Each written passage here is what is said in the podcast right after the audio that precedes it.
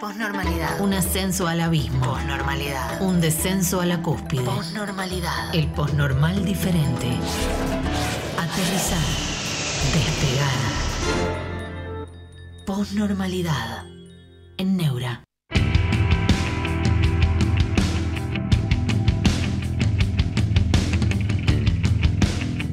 ¿Cómo están? Buenas tardes, bienvenidos a la posnormalidad en este día posnormal aquí en el país y en, Neura también. Posnormal porque los esquemas que estaban estructurados y arraigados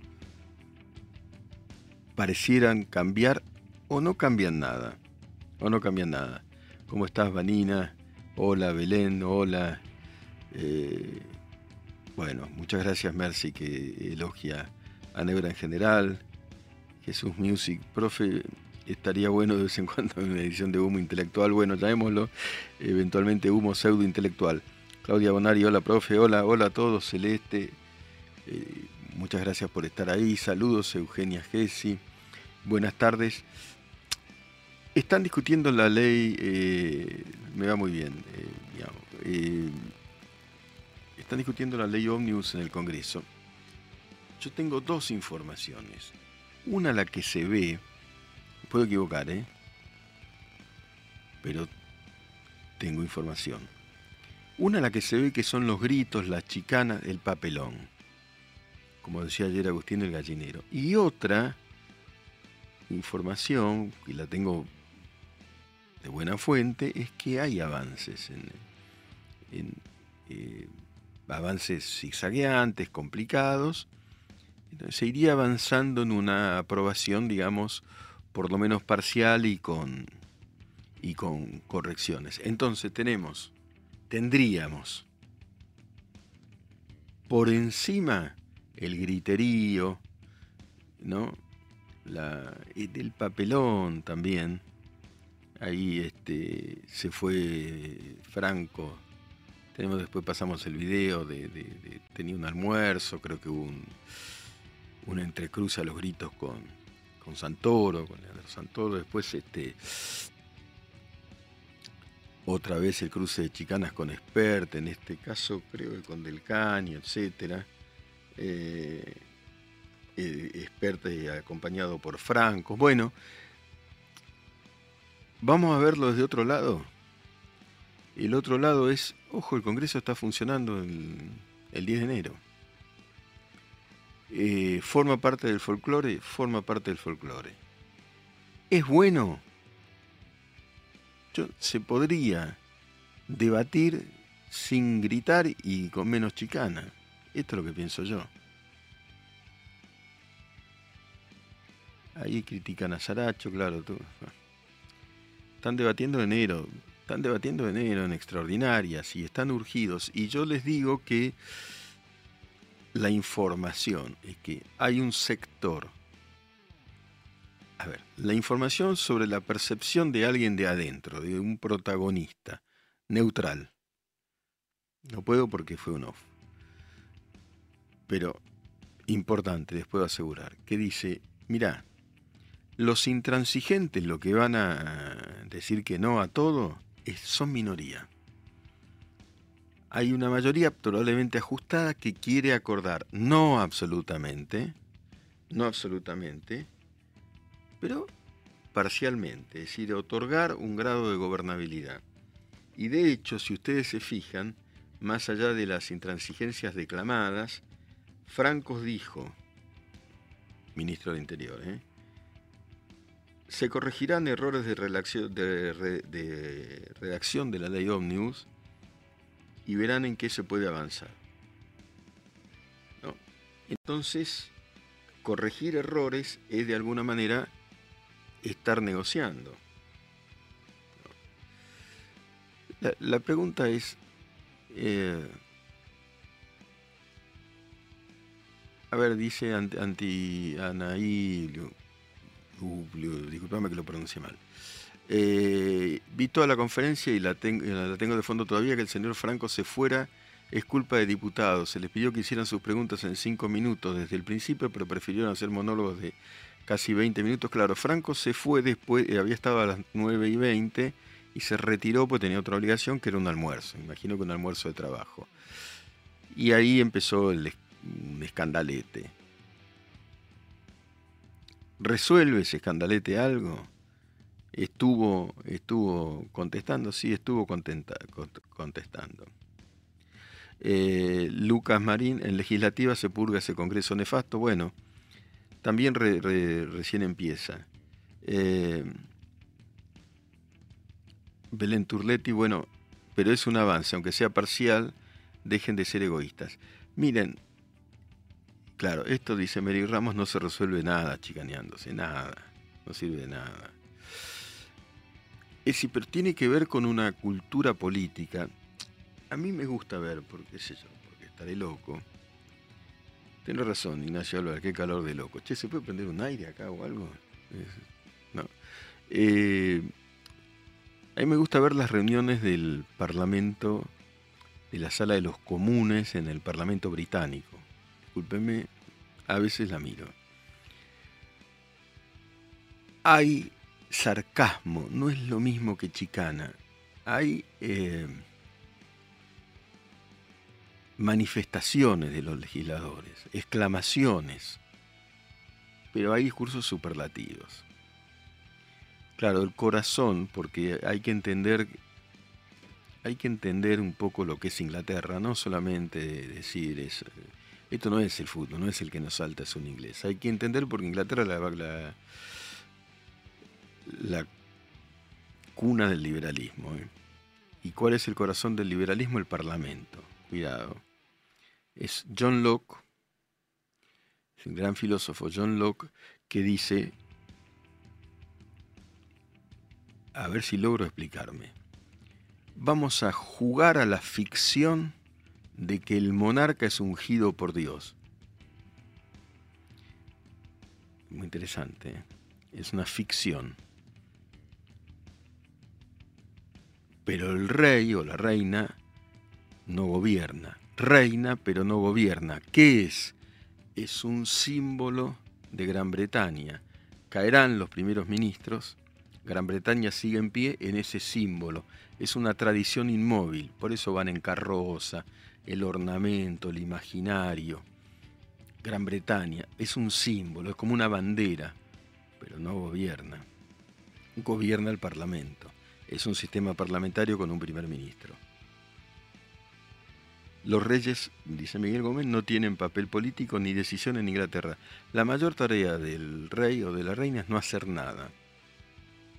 Sí cumplir ceremonialmente con los pasos, recibir al primer ministro, creo que una vez por semana, etcétera, pero no intercede en los actos gubernamentales. Pero a lo que quiero referirme es para hablar del de la cuestión del Parlamento el Parlamento es el sistema desde el cual se consolida la democracia. ¿Están en crisis los parlamentos? Sí. ¿Por qué? Porque tantísimas veces, tantísimas veces, claro, Miguel Gómez gobierna el Parlamento y el primer ministro. En Dinamarca lo mismo, etcétera, etcétera. Ese es el sistema de las monarquías, no es que son autoritarios como eran antes. Locke rompe con el sistema de la monarquía absoluta.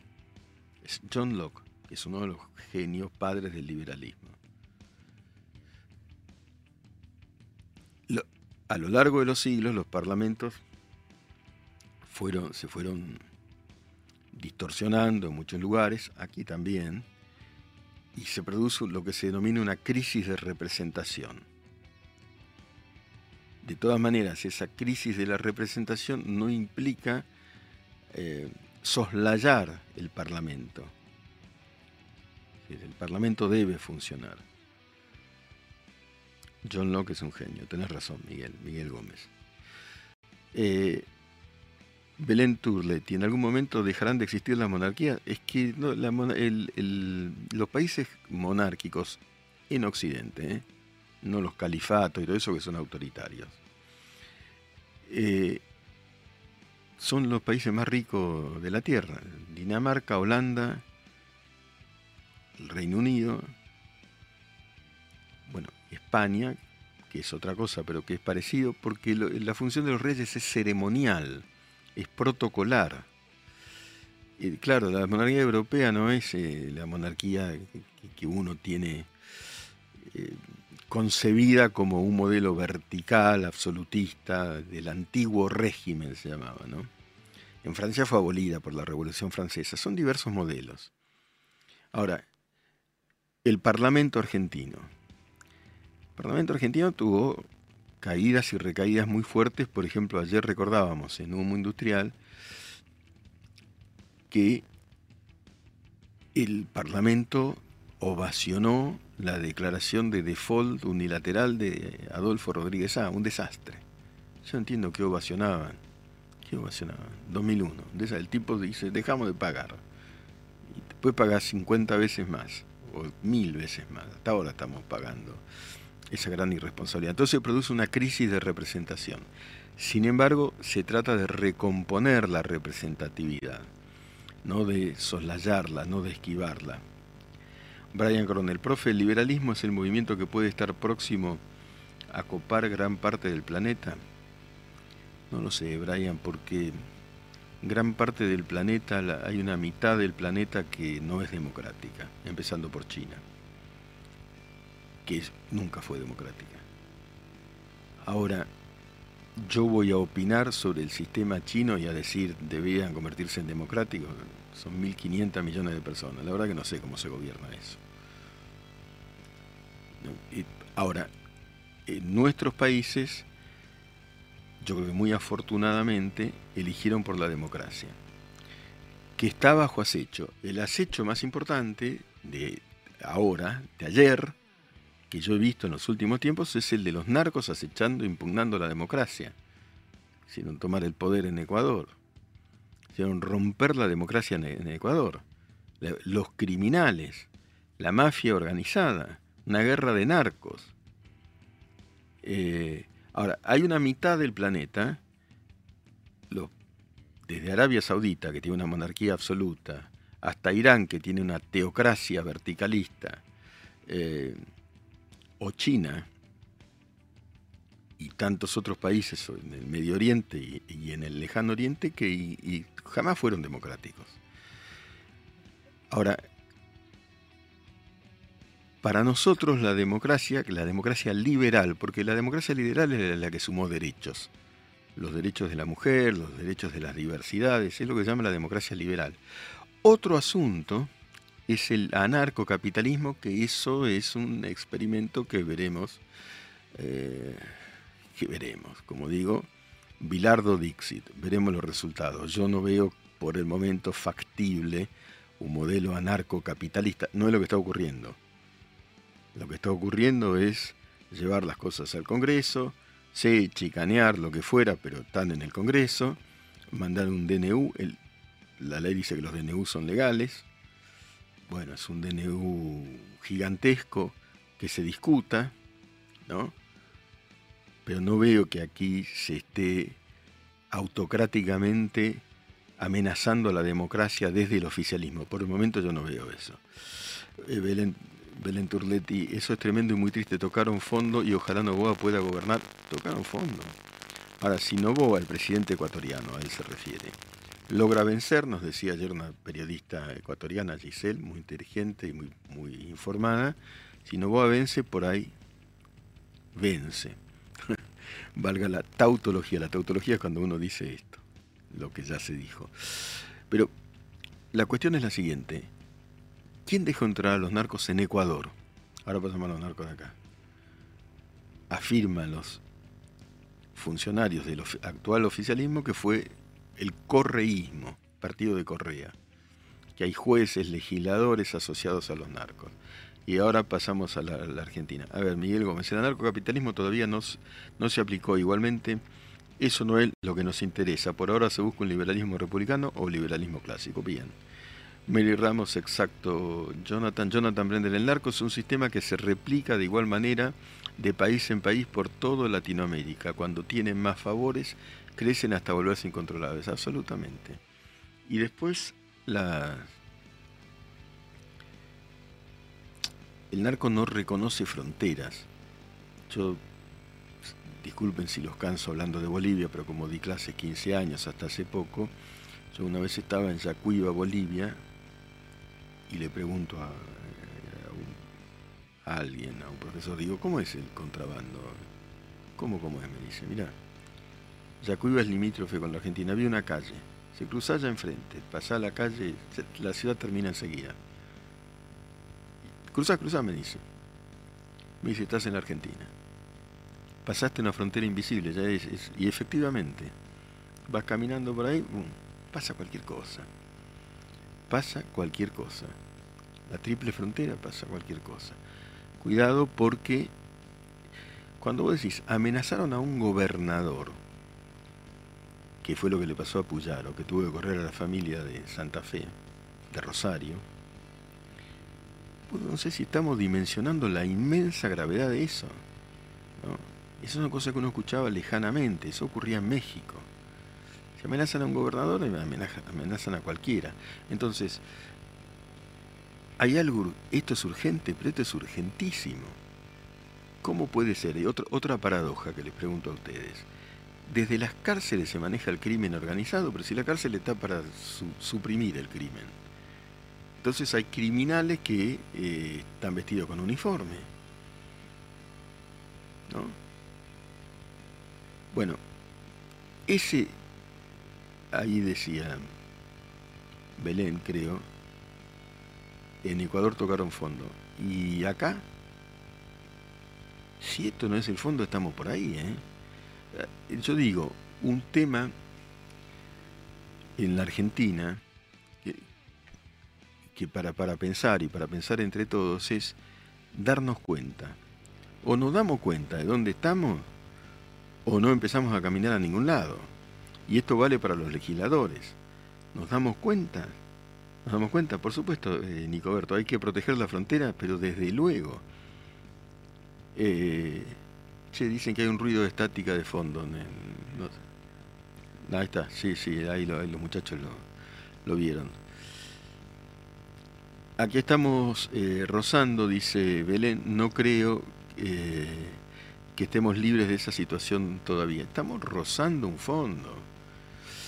Eh, en un punto estamos tocando fondo, porque si vos tenés los números de inflación que tenés y la pobreza que tenés y la inseguridad que tenés, profe Bullrich tiene potestad para intervenir en Rosario, ella sí. Lo que ahora eh, está tratando de hacer Petri, según he leído, el ministro de Defensa, rozando en ese caso con Z, Miguel, Miguelito Gómez. ¿eh? Eh, es tratar de habilitar algo que los, los, Kirchner habían obturado, la intervención de las Fuerzas Armadas para luchar contra el narcotráfico. Es complicado, porque las Fuerzas Armadas están para defender al país de enemigos externos. Ahora yo digo, el narco es, en un punto es interno y en otro es externo, es transnacional.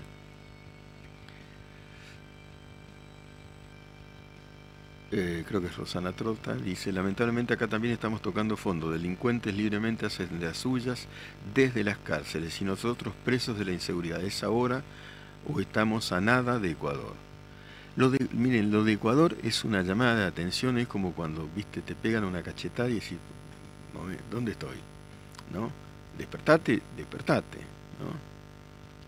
Yo cuando jugaba al fútbol había uno que a los que se dormían este, jugando, que él consideraba que se dormían, decía, despertate, piel roja, le gritaba uno que jugaba al fútbol conmigo. Bueno, de, despertemos, ¿no? Despertemos, ¿no? Como digo, con los ojos bien abiertos. También como Sandoval. Eh, Genaro Sandoval, exacto, los militares no pueden luchar contra ellos, tenés que crear un grupo de, operaciones especiales con diferentes regulaciones y leyes, es así. De hecho, es un crimen federal. Bueno, dice Mercy Ramos. A ver, yo quiero encontrar una palabra para calificar este momento de la Argentina. ¿Qué, ¿Cuál es la palabra? Quiero inventar un diccionario para la Argentina actual. ¿Cuál es la palabra que caracteriza? Porque es un intento de cambio, porque es una crisis profundísima, pero hay un, algún término para analizar esta situación límite. Esta es una situación límite. Yo, Jean eh, M. Solari, que dice, la Argentina necesita un Bukele, yo no haría una traslación de Bukele a la Argentina. Eh, es, es, un país, eh, es la nada El Salvador, es como Tucumán, es completamente diferente y creo que tiene vectores autoritarios que no es lo que estamos buscando acá. Y hay, eh, funciona el sistema democrático por el momento. ¿eh? Inclusive la chicana, todo eso también forma parte del sistema democrático. De hecho, lo estamos viendo. Si lo ves cuando sos espectador, es que hay algo que sucede a la, a la luz del día, digamos así. ¿no? Aunque hay mucho que no se sabe y que habría que saber. Dice si, si, si, Montero, desde que llegó Milei, el cine argentino es otro nivel. No me pierdo ni un capítulo, no he visto toda la temporada. Saludos desde Perú, profe, aguante Argentina. Bueno, gracias desde Perú. Eh, Nahuel Machuca, ¿viste el quilombo de la sinagoga de Nueva York? Sí, lo vi, no, lo entiendo. No sé qué pasó. Hicieron un túnel al lado de una, sinagoga, qué sé yo. Eh, los ortodoxos. Eh, lo, vi de costado, te diría, eh, Nahuel. ¿Todavía funciona la democracia? Todavía, dice. Por eso, cuidado. Eh, estuve viendo, y no quiero anticipar, como se dice ahora, La Sociedad de la Nieve sobre la tragedia de los Andes de 1972. El avión ese que cae con los uruguayos, que eran unos chicos, unos pibes rugbyers. Bueno, murieron muchos en el accidente, otros durante, fueron 72 días, creo. Te imaginen ahí, fueron, hicieron, practicaron el canibalismo, no les quedaba otra, pero es más o menos lo mismo que la donación de órganos, digamos. ¿no? Se salvaron los que se salvaron. Y lo que observé ahí, esto es lo que digo, es que los que se salvaron se salvaron porque cooperaron todos entre ellos. Viven fue la primera versión, claro, de Cooperaron todos, porque uno pensaba, si lo mirás superficialmente, que había dos que salvaron a los demás, que son Parrado y Canesa, que son los dos, que en ese momento eran dos pibes, que salen a caminar y encuentran a un arriero chileno y lo salva. Esto no es anticipar la película, porque ocurrió en 1972, lo sabe el universo que transitó eso, han dado miles de charlas. Pero no fueron ellos dos. Fueron todos, incluso uno que murió, que se llamaba Numa Turcati, que cumplieron un rol cooperando. Está muy buena, eh, dice Eugenia Gessi. Yo creo que se refiere a la Sociedad de la Nieve. La verdad, no, ¿cómo voy a spoiler la peli Jorge León si, el universo sabe cómo terminó eso? Están los tipos vivos dando charlas por todo el mundo. No, la peli hay que mirarla, es muy sorprendente, muy sorprendente, no estoy diciendo nada pero sí lo que digo, no estoy diciendo nada. Además, tampoco, viste, de, spoilear, qué sé yo, son otro discurso, otro plano, otro soporte. No digo nada, la ves y te, te sorprende totalmente. Lo que digo es que la cooperación, el esfuerzo, la solidaridad, como dice Golfo Pandador, eh, lo salvaron a todos es un hecho real, el hijo de Páez Vilarot, es un hecho real, universalmente conocido. ¿no? Es, es, impresionante. Lo que digo de la película La Sociedad de la Nieve es que es impresionante, ya que desde Perú elogiaron el cine argentino, eso lo hizo un director eh, español, ¿eh? pero realmente, y hablan los actores en un uruguayo espléndido, porque es diferente, ¿no? La lengua oriental, ¿no? Eh, la verdad es que la, recomiendo, pero para aprender muchísimo de cómo. Algún libro de la peli, peli, pregunta Hugo Salinas, bueno, el que dio lugar a la película, creo que se llama Viergi, el autor, y después viven, y después hay los libros de los protagonistas, hay muchos. La película no es en absoluto ficticia, es, eh, todo lo que Juan Antonio Bayona, gran película, nos ilustra y recuerda Golfo Pandador. Eh, es absolutamente, eh, se ajusta a los hechos. Silvina Roca, es impresionante aguantar 72 días sin, sin, higienizarse nunca, sin higienizarse, prácticamente sin comer, comiendo carne humana, congelada. Fue una decisión terrible, por eso digo, esto no lo saben todos, y, con infecciones, con enfermedad, imagínate, con heridas. Miguel Gómez, la minoría ruidosa.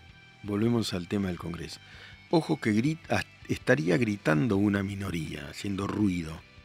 Por debajo me dicen desde el Congreso, me dicen actores neutrales, no de un lado o del otro, realmente neutrales, me dicen, ojo que hay eh, avance, zigzagueando, ¿eh?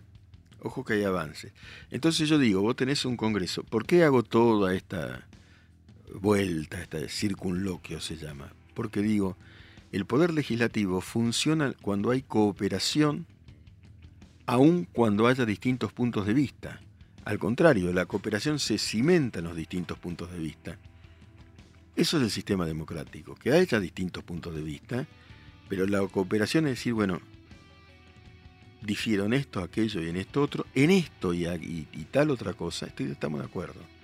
Eso es cooperar, porque eso es negociar. Forma parte de la condición humana. ¿No? Miguel Gómez Bregman no se cansa de quitar a Bregman. Bregman considera que jamás es algo bueno. Lo justifica. Jamás, Bregman, en mano de jamás no duraría 10 segundos. Si me equivoco, que, que, ¿cómo podés pensar eso? 10 pero 10 segundos, ¿eh? 10 segundos. Entre otra cosa, porque es laica. también porque es mujer. Y, y también porque es judía. Yo no entiendo. ¿Qué gritas? Profesor, pero los zurdos no quieren ceder nada, son egoístas. Sí, yo no lo llamaría zurdo porque es una calificación que englobe que puede ser este, una generalización injusta. Alguien tiene derecho a ser de izquierda. Ahora, acá la izquierda parlamentaria me parece que es extrema y siempre intransigente. No se puede ser siempre intransigente. Augusto JB. ¿Qué le cedió la oposición a Alverso cuando fue presidente?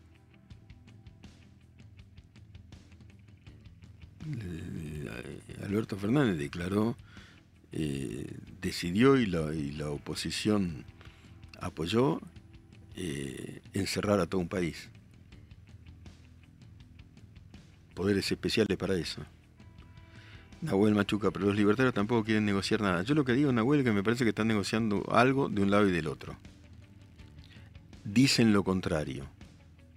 Si no quieren negociar ninguno de los dos, estamos complicadísimos pero yo me da la impresión que es lo que me llega, y me puedo equivocar, pero es buena fuente, que, eh, que hay algún tipo de, habría algún tipo de avance, lo, lo, digo en potencial. La izquierda, gracias Miguel. Ahí sí, la izquierda, la izquierda, izquierda existe en cualquier parlamento del mundo. Ahora, una izquierda completa y rigurosamente y dogmáticamente intransigente no, no coopera, justamente no es cooperativa, que es una de las cosas que la izquierda eh, no ha hecho mal, la, idear cooperativas, pero bueno, en su momento, ¿no? Pero también acá de izquierda fue Juan B. Justo, fue gente que, que aportó lo suyo, o, Palacios, que fue el fundador del partido, Alfredo Palacios, fundador del Partido Socialista, y fue democrático. No, y llenar lo que los nazis usaban para con estrategia militar, acá lo usan los populistas para ganar votos, no, yo no, yo no uso nazi para cualquier cosa, no, no. Los nazis son responsables junto con los fascistas de la muerte de 60 millones de personas, no es lo mismo. El populismo es un desastre y es una desgracia, pero no es lo mismo. Eh, hablando de democracia, si mi ley falla, pondrán la democracia en un ataúd, un modelo en que la gente común nunca ganó nada y ese es el límite que está a punto de cruzar en mi opinión. Bueno, es una opinión, pero no es, no es mi ley, es la sociedad entera. No podemos volver a fallar eh, una vez más porque la verdad que eh, yo no, no imagino un horizonte de un nuevo fracaso. ¿Cuál sería el punto? Eh, gracias Diego Alfaraz, está laburando y nos escucha desde San Isidro. Te mando un abrazo yo también. Ojalá que lo de Ecuador se resuelva. Bueno, también entiendo que eh, habría algún tipo de control de la situación en Ecuador, pero es una noticia de desarrollo.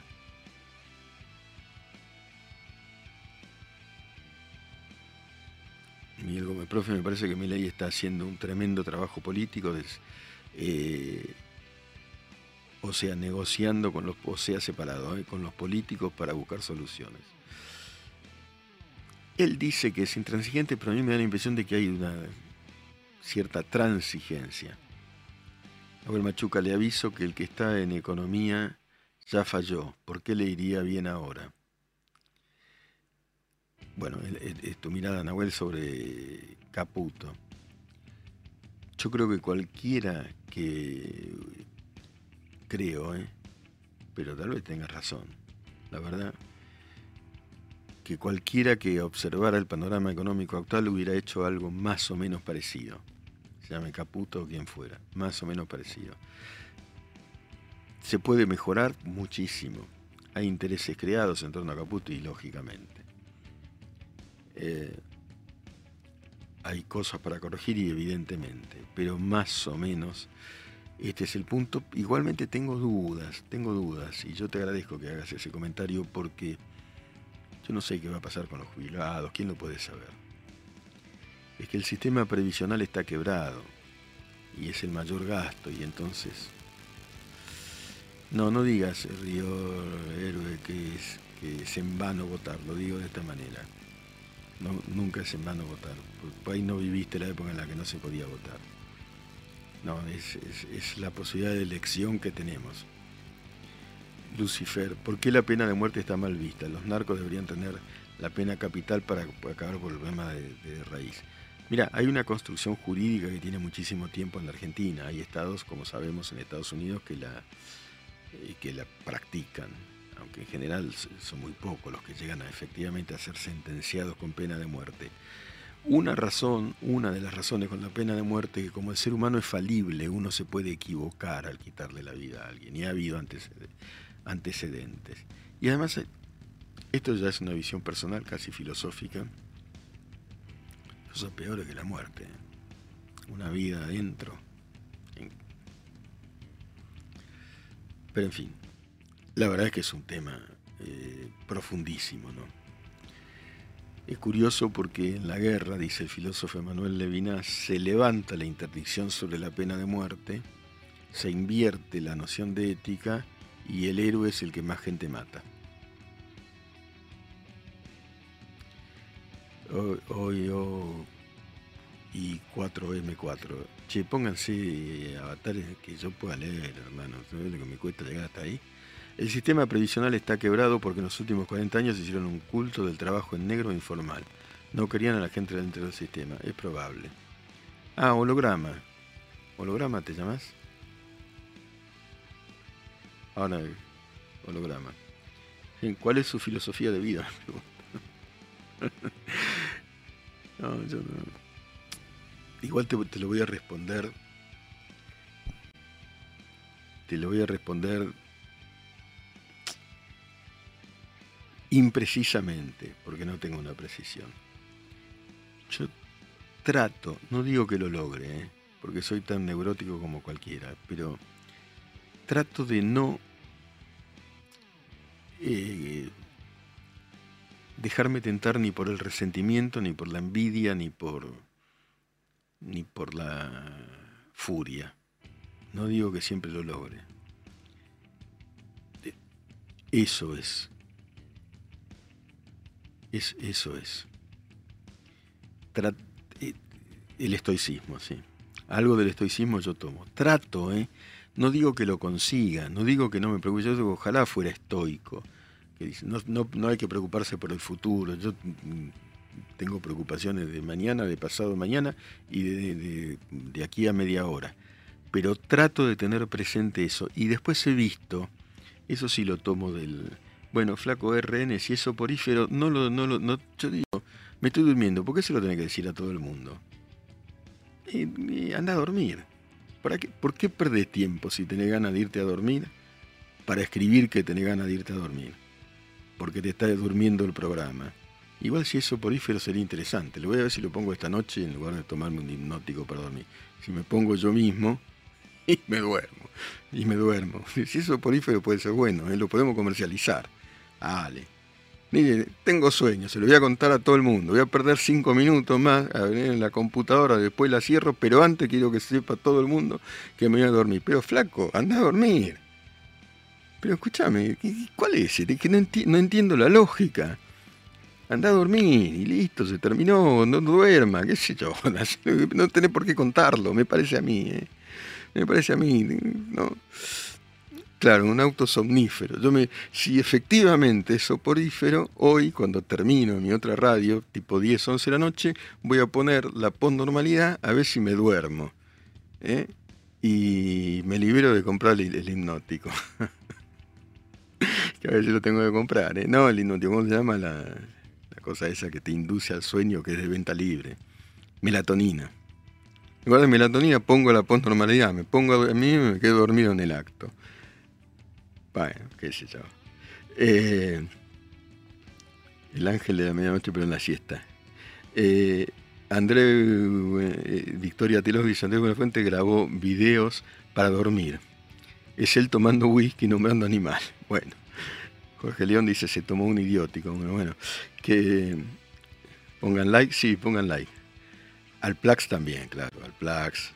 Melatón Plus, damos marca y sí, qué sé yo, yo le tengo. Ah, yo sufro un poco, un poco bastante el insomnio. ¿eh? Eh, no es que se duerme, no es muy despierto, chicanea Jor. Bueno, just some guy with a Mac. Profe, hoy participás en humo, entiendo que no, que viene, que viene tronco y que vuelve la energía. Una medida de whisky nos vimos, dice Formosol. Yo me, me tomé, sería un Winiaski Valium, dice R. Otrota, claro y, después lo comercializo, ¿no? Que, Neura venda, venda y, compita con los laboratorios pasando la postnormalidad. Y la audiencia que, quiera aprenderlo va a lograr, va a conseguir dormirse. Eh, un poco de Fernet y me duermo toda la noche, dice Santiago Pero Mira, yo me he tomado un whisky o una Fernet durante años antes de acostarme o un buen vino. Hay un momento en el cual eh, el alcohol te dura un par de horas y te despertás. Es un tema, el insomnio es un tema. Yo tengo un amigo escritor, algunos de ustedes por ahí lo, critican, pero la verdad es que escribió Santa Evita, Tomás Eloy Martínez, es un escritor.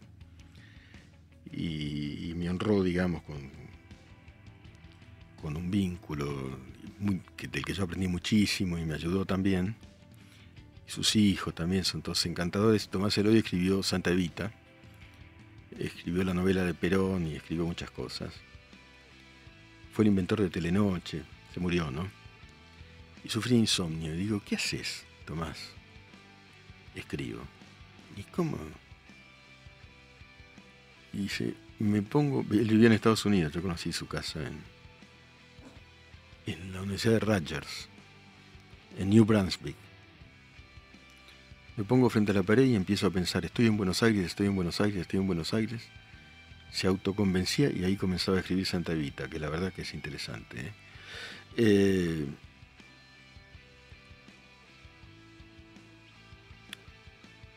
te llenas de plata, profe, dice Lucifer. Hoy en día ser capaz de hacer que alguien se duerma es un don, sí. Bueno, es que hay realmente preocupaciones, ¿no? Hay preocupación, a veces uno no sabe. Por eso digo, es difícil ser estoico, es fácil enunciarlo. Yo trato de seguir algunas de sus líneas de pensamiento, no digo que sean todas realistas, no. Eh, profe, ¿cuál es el equilibrio? Pregunta Matías Franco. ¿Cuánto Estado Ecuador sufre esto por falta de Estado o por complicidad del Estado? Muy buena la pregunta. Hay complicidad de parte del Estado y yo me animo a decir que el Estado que estructuró Correa, a pesar, Rafael Correa, socio de Cristina Kirchner, socio político y comercial, eh, abrió la puerta a una connivencia con los narcos. A pesar de que Correa mandó ayer retóricamente una carta de irrestricto apoyo a Novoa, etcétera, etcétera. Pero fue un, golpazo apabullante. Fíjense lo que es eh, abrir la puerta a esta gente, ¿no? son Es una bomba de tiempo y de sangre, y de intoxicación y de muerte. Gracias a Abel Pablo Rodríguez Trujillo que nos manda like desde Perú y que, y que sugiere que, que, envíen más likes, nos hace bien a todos. Eh, Correa, Belén eh, Turletti, sí, está prófugo, sí, está prófugo. Entiendo que está en Bélgica, está prófugo, no, no podría ir a Ecuador. Eh, OMX Empresa, dígame Tano de Madrid. Bueno, Tano de Madrid. Me encanta Puerto Madrid. No sé si no paso por ahí, ¿eh? Soy peronista, soy peronista, soy peronista, Kevin Cortés. Bueno, que lo disfrute, ¿qué cree que te diga? Cantar la marcha, no sé. Dormir es un derecho, eh, agrega. Ah, vos decís para dormirse. Ah, claro, ahora te entendí. Eh, muy bueno, bueno, gracias. Dice. Y le dieron demasiado la mano a los chorros, dice Cabra. Y claro. Claro, si vos, digamos, ¿cómo te pueden salir las cosas? Si vos te asociás con lo peor, ¿por qué te va a ir? ¿Por qué te va a ir? Otro, otra Sofía Mesa dice, usted habla tan lento que me hace dormir. Muy bueno el programa, listo. Estamos, estamos en ese negocio. Estamos en ese. Yo, respecto de eso, yo no quiero ni hablar rápido, ni, ni gritar, ni yo quiero dialogar y pensar. Vivos, Tamanti, ¿escuchaste algo de fentanilo en la Argentina? No con precisión informativa, pero algo me parece que hay. Pero habría que precisarlo con información. ¿no? Yo, vos Vos, eh, mediáticamente, en los medios electrónicos o en la tele, yo voy como invitado en general, pero bastante asiduamente a la tele o hablo acá y hablo en radio todos los días, todos los días, de hace muchos años. Doy clase todos los días. Yo puedo gritar como ahora en el Congreso. Si querés que, querés que grite, grito. Pero no quiero. Eh, si es por mí, no quiero. Salvo circunstancias eh, que ameriten un grito. ¿no? El grito, el grito de Munch, es un gran cuadro. ¿eh? No sé si no tenemos una imagen del grito de Munch, muchachos. El grito suspende el diálogo. Lo suspende, suspende la, conversación. Puse a que así me duermo, buena idea, claro vayan avisándome lo que van durmiendo y vamos diseñando el negocio. Jor, un gol del rojo se grita. Ahora te respondo. Legalizando las drogas, dice Joan, que puso 50 mangos para negra, se termina el narco sin derramar una gota de sangre. La presión del consumo solo trajo problemas. Bueno, es un tema que se discute mucho. Mira, yo grité algunos goles de Independiente, pero no cualquiera no cualquiera. Si vos le ganas a Riestra, no, lo grito. ¿Y de quién aprendí ahí? Del mayor ídolo que tenemos los hinchas del rojo, que es Bochini. Bochini gritaba muy pocos goles. ¿Sabes lo que decía? Eh, porque hay maestros en todas partes, ¿eh? que es una falta de respeto al hincha del club contrario. Ahora, contra Racing sí lo gritaba, contra Boca, que en partidos importantes lo gritaba, contra River, ganamos un campeonato, sí lo gritaba pero en general tampoco darse tanta importancia, ¿viste? Metía un gol y como decía Menotti, ¿no? Un gol es un pase al arco, que el Bocho era un maestro de eso. Pase al arco. Eh, profe, usted transmite paz y la gente está acostumbrada al grito sin sentido, no cambie su tono, por favor. No, gracias. Pero no, no, no, es que no lo voy a cambiar, no, no, no, salvo, no sé, que alguna cuestión excepcional que lo, que lo amerite. Igual es buena la pregunta de Jor, ¿no? Si un gol del rojo se grita. gritar, gritar, gritar, tiene que ser algo eh, muy excepcional y no veo que Independiente esté, esté en condiciones de generar algo muy excepcional, a pesar de Carlitos Tevez. Dicen que había dinosaurios en la última Libertadora que ganó el Rojo. Chicanea, Leonel Alegre. Yo vi algunos, sí, tenés razón. Tenés razón, había, había algún tiranosaurio Rex cuando ganamos la última. Pero ganamos una Supercopa 5 o 6 años y fui a la cancha y la vi. ¿eh? ¿eh? cuánto hace? Bueno, profe, tenés una vibra muy, una vibra muy chill. Podrías este, intentar hacer para YouTube simplemente hablando. Bueno, ¿le gusta Tevez, profe? Sí. Como técnico, sí. Eh, hablé con alguien que lo conoce muchísimo y me dijo, mira, tiene liderazgo y es buen tipo. Pero... Y, me parece un personaje extraordinario. La serie de TV la vi toda, ¿no? El Apache la vi toda, ¿no? Ese, y, meritorio, ¿viste? Salir realmente de, ahí abajo de, tanta dificultad y después la disciplina que impone el, que impone llegar a primera, porque a mí, mira, te hablo de Bocini. El día me dice un tipo, el que era mejor que Bocini era el hermano.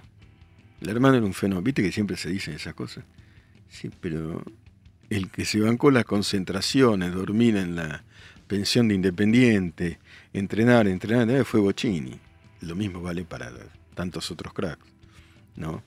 Eh, llegar a primera, vale para las profesiones, vale para la vida. Profe Bocini Messi, es el corazón, es el corazón frente a la razón.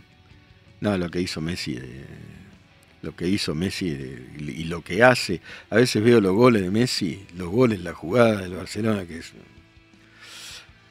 Riquelme es un gran jugador muy discutido como persona, yo no lo conozco, pero es un gran jugador. ayer vi un la a un equipo de, de Bocini, es inconmensurable. Aguante Román, bueno, ahora vienen, salen todos los bosteros, pero yo no te voy a discutir de que es un jugador superlativo. Ahora lo de Messi es impresionante.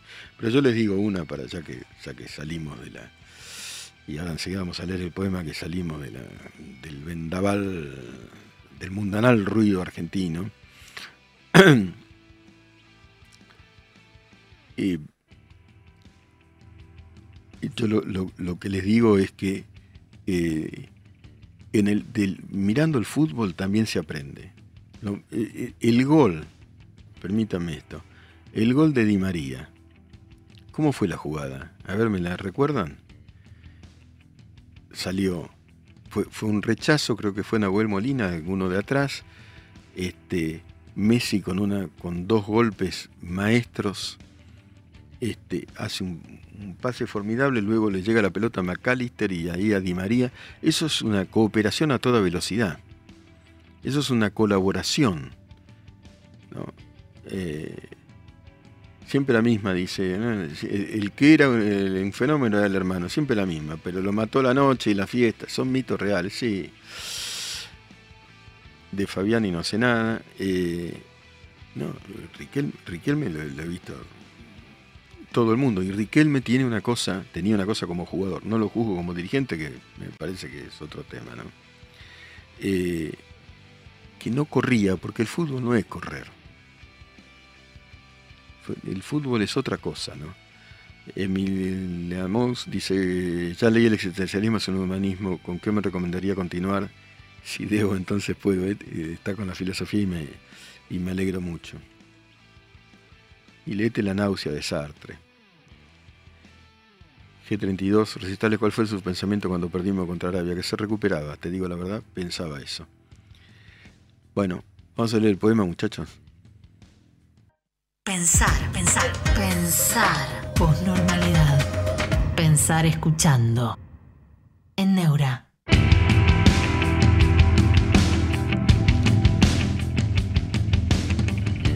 En la posnormalidad la poesía se lee de pie. En este caso de Idea Vilariño, no te amaba. No te amaba. No te amo, bien sé que no, que no, que es la luz, que es la hora, la tarde de verano, lo sé. Pero te amo. Te amo esta tarde, hoy, como te amé otras tardes desesperadamente, con ciego amor, con ira, con tristísima ciencia, más allá de deseos o ilusiones. O esperás y esperando, no obstante, esperándote, viendo que venías, por fin que llegabas de paso.